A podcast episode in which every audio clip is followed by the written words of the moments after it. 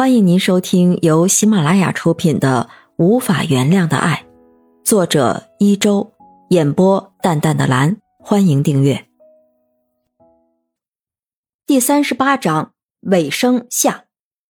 三个月后，文玉哥的论文顺利过关，姜太公邀功请赏。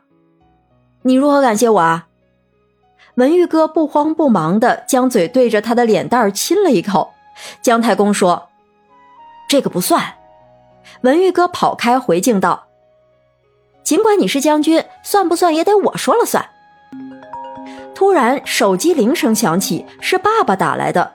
他说：“抓住一名嫌疑人，牵连出沈梅花的案子。”文玉哥说：“法网恢恢，疏而不漏，终于将抢劫犯抓住了。”他对爸爸说：“我要见嫌疑犯，必须见。”爸爸犹豫一下，嘟囔道。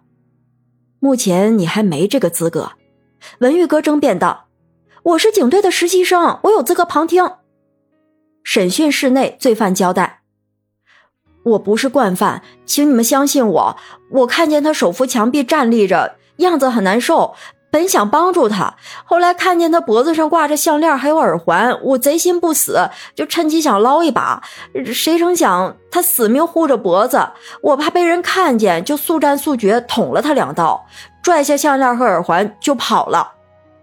张警司问：“凶器在哪儿？”罪犯回答：“随身带着呗。”张警司又问：“凶器如今在哪儿？”罪犯回答：“当时没扔。”过后就扔掉了。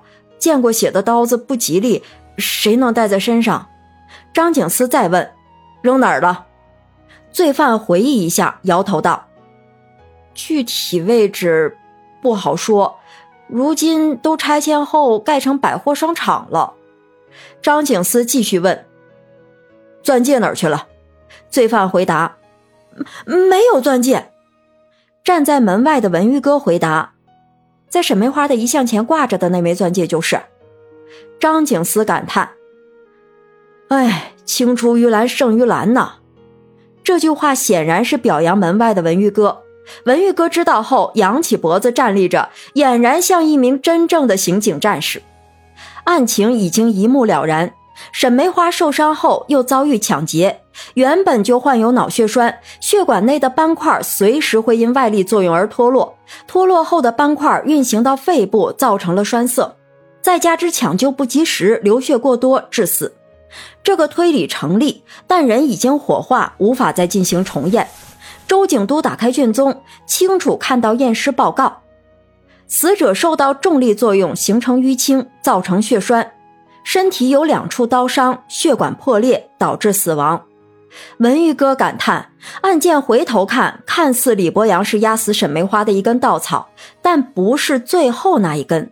自己也曾经对李博阳说过，无法原谅他所犯下的错误，但大家对他的关爱，每时每刻也没有因为他所犯下的错误而减少。而李博阳所谓的爱，是隐瞒真相，呵护家庭。但法律面前，事实胜于雄辩。他所谓的这份爱无法原谅。真相大白后，李春丽一行人将妈妈的遗像收起，与爸爸李博阳合葬。那枚戒指又被文玉哥用红线系上，放到姥姥的骨灰旁。他说：“姥爷，我知道您生我的气，但法律面前我别无选择。姥姥安息，您也轻松了。妈妈虽然怪罪我。”但那也是对您的爱，正如您所说，你们那代人的爱，我们无法理解，也无法原谅。这一切都不重要了，我会好好照顾奶奶。只可惜没有了您在身边，她很孤独。案子结束了，刑警队内欢声笑语。周景都走到墙面处，将白板上沈梅花死亡时的位置转了一百八十度的大转弯。然后将线连接处的问号擦掉，画上一个很大的句号。他站直了有些驼背的身体，仰起头说：“啊，再过半年我就要退休了，挺好，终于了却一块压在我心头十八年的心病。案子破了，我也轻松了。”站在一旁的王警司，哦不，已经升职到警督了。他微笑着说。当初我就感觉李博阳有问题，但就是找不到那个死结。原来如此啊！周景都开玩笑，琢磨这些年也折腾成白发人了。